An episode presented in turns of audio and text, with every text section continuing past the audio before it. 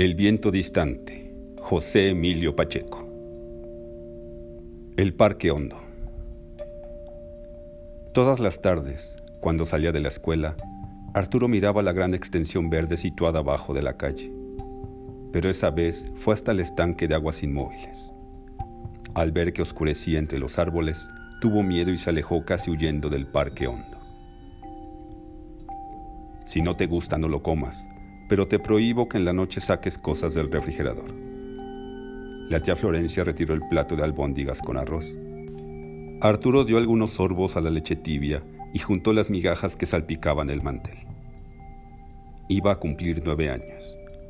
El mundo se reducía a Florencia, la casa de un piso, la gata que no se dejaba tocar, la primaria Juan Amateos y Rafael, su condiscípulo, su amigo el que lo acompañaba en las funciones de cine y la pesca furtiva en el estanque del Parque Hondo. Meses atrás Arturo llevó a casa un sapito envuelto en un pañuelo húmedo. Florencia le pegó en las manos y arrojó el sapo al calentador en que ardían leños y periódicos viejos. Después Arturo compró un ratón blanco. Florencia no le dijo nada. Se limitó a sonreír y a regocijarse cuando la gata saltó sobre él y lo mató sin que Arturo pudiera arrebatárselo. Volvió a la sala, Tomó el cuaderno de aritmética y se puso a resolver los quebrados. Al terminar dejó su lápiz junto al retrato del hombre que cada mes lo visitaba y le daba algo de dinero. Arturo nunca quiso llamarlo papá, como a él le hubiera gustado. Una noche estaba a punto de dormirse cuando alcanzó a oír a Florencia mientras en la sala tendía la baraja ante una de aquellas mujeres que le pagaba por adivinar su futuro. Hace siete años que ella no lo ve, desde luego, lo intenta pero no la dejamos. Arturo cree que su mamá se fue al cielo y que su papá lo visita solo de cuando en cuando porque es piloto aviador y siempre anda de viaje. A los niños no se les puede contar la verdad. Ricardo tiene una nueva familia y lo anterior, gracias a Dios, quedó borrado. El chico no es mayor problema. Vive conmigo desde que su madre lo abandonó y, ya ve usted, lo estoy educando como formé a mi hermano. Lo terrible, señora, es que el dinero ya no alcanza para nada. No puedo exigirle más a Ricardo porque él tiene muchos gastos con su esposa y sus niñas. Me veo obligada a buscar por todas partes. Desde los 15 años he trabajado de sol a sol. Esa fue mi cruz. Primero por mi hermano y ahora por mi sobrino. Para mí no hubo novios, ni fiestas, ni diversiones. No me quejo. Nuestro Señor sabe lo que hace. Mi única compañía es mi gatita porque Arturo es un ingrato y ni siquiera me dirige la palabra. Ay, señora, perdone. Usted con sus problemas y yo dándole lata con los míos. No me haga caso, por favor. Baraje siete veces. Pártame en dos las cartas y luego tóquelas. Florencia entró en el cuarto de Arturo. Llevaba en brazos a la gata. ¿Dijiste ya tus oraciones? Híncate. Anda, vamos los dos. Se arrodillaron al lado de la cama. La gata saltó y se acomodó entre las almohadas. Al terminar, Florencia la recobró. Besó al niño en la frente y salió de la habitación. Arturo temió que los pelos grises, brillantes en la blancura de la sábana, entraran en su boca y se abrieran camino hasta los pulmones. Es horrible la gata. No sé cómo la quiere tía Florencia. ¿La envenenaste? preguntó Rafael. No, ¿cómo crees? Sola se puso mal. No quiere comer y chilla todo el tiempo. La vieja cree que los vecinos de enfrente le dieron matarratas. Sentados en el parque miraban las frondas agitadas por el viento. Con un lápiz sin punta, Arturo trazaba signos en la tierra. Mira, un trébol de cuatro hojas, gritó Rafael. No, tiene cinco, fíjate bien. Lástima, parecía de buena suerte. Oye, completé mi álbum de toreros. Ven a la casa para que te lo enseñe. Se enoja tu tía. Ni se da cuenta, está muy triste por lo de la gata.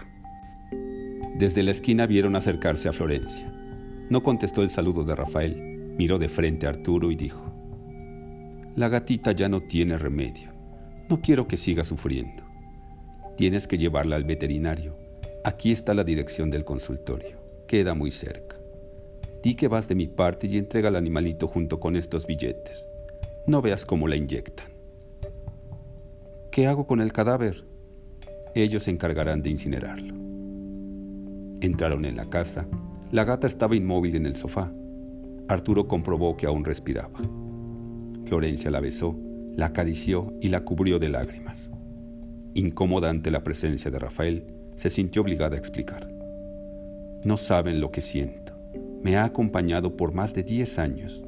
No volverá a ver otra igual. La acomodó entre algodones en una bolsa de nequén. Salieron a la calle. Florencia se quedó a las puertas de la casa y siguió llorando mientras los niños se perdían de vista. ¿Cuánto traes? preguntó Rafael. Arturo le mostró los billetes. ¿Todo eso te dio? ¿Tanto cobran por matar a una gata? Es la tarifa del veterinario. ¿Sabes qué se me ocurre? Dejarla en el parque y quedarnos con el dinero. Jamás. ¿Te imaginas si revive y si vuelve? Mi tía me mata, de verdad me asesina. La gata ha estado perdida muchas veces y siempre regresa. A lo mejor lo hace de nuevo. Pero si ya se está muriendo, ¿no la ves? Haremos una obra de caridad al rematarla. Me da miedo. Si mi tía se da cuenta, no lo sabrá nunca. Imagínate lo que podemos hacer con ese dinero. Ir al cine, arremar en Chapultepec, comprar toda clase de dulces y de refrescos. En fin. Arturo palpó el cuerpo bajo la bolsa de Enneken. ¿Estará muerta? Es mala. Florencia la quiere más que a mí. No, no me atrevo. Te juro que me da lástima la gata. De todos modos se va a morir, ¿no? Deja la bolsa en medio de la calle. Con tantos coches, ni quien se entere. Pero sufriría mucho. Un día me tocó ver a un perro. Tienes razón. Busquemos otra forma dársela a alguien? ¿Estás loco? Ya sé, la echamos al agua. No seas tonto, los gatos saben nadar. Mira, vamos al parque. A estas horas no hay nadie. En el parque desierto el olor del estanque se difundía entre los árboles. Rafael saltó para alcanzar las ramas bajas y luego imitó una cabalgata. Dijo, Oye, ¿por qué no la ahorcamos? Sufriría mucho, repitió Arturo. La gata se revolvió en el interior de su prisión.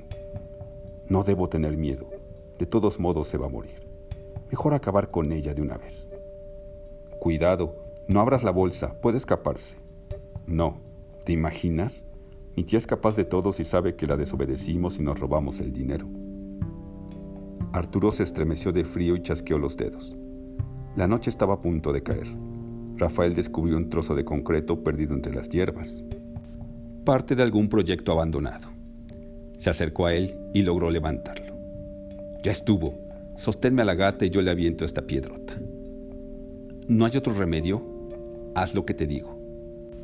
Arturo sacó a la gata inerte y la alzó por el vientre. Apúrate, esto pesa muchísimo. Tengo que acertarle en la cabeza. Ahora, no me vayas a dar. Rafael mantuvo en vilo el trozo de concreto. Cuento hasta tres y se lo tiro. Ahí va. Uno, dos. La gata intuyó el peligro y volvió a ser flexible. Se arrancó de las manos de Arturo. Saltó, cayó ilesa varios metros adelante y corrió a perderse en un matorral. No la agarraste bien, qué bruto eres. No pude, se me zafó quién sabe cómo. Arturo quedó inmóvil. Un minuto después surgió. Está viva, hay que buscarla. Regresará. Mi tía Florencia nos va a asesinar. Ahora sí la fregamos. Llámala a ver si viene. Sí, cómo no. Los gatos son inteligentísimos. Ya la oigo diciéndonos. Aquí estoy a sus órdenes. Mátenme por favor y gástense el dinero. Además, a mí nunca me obedeció.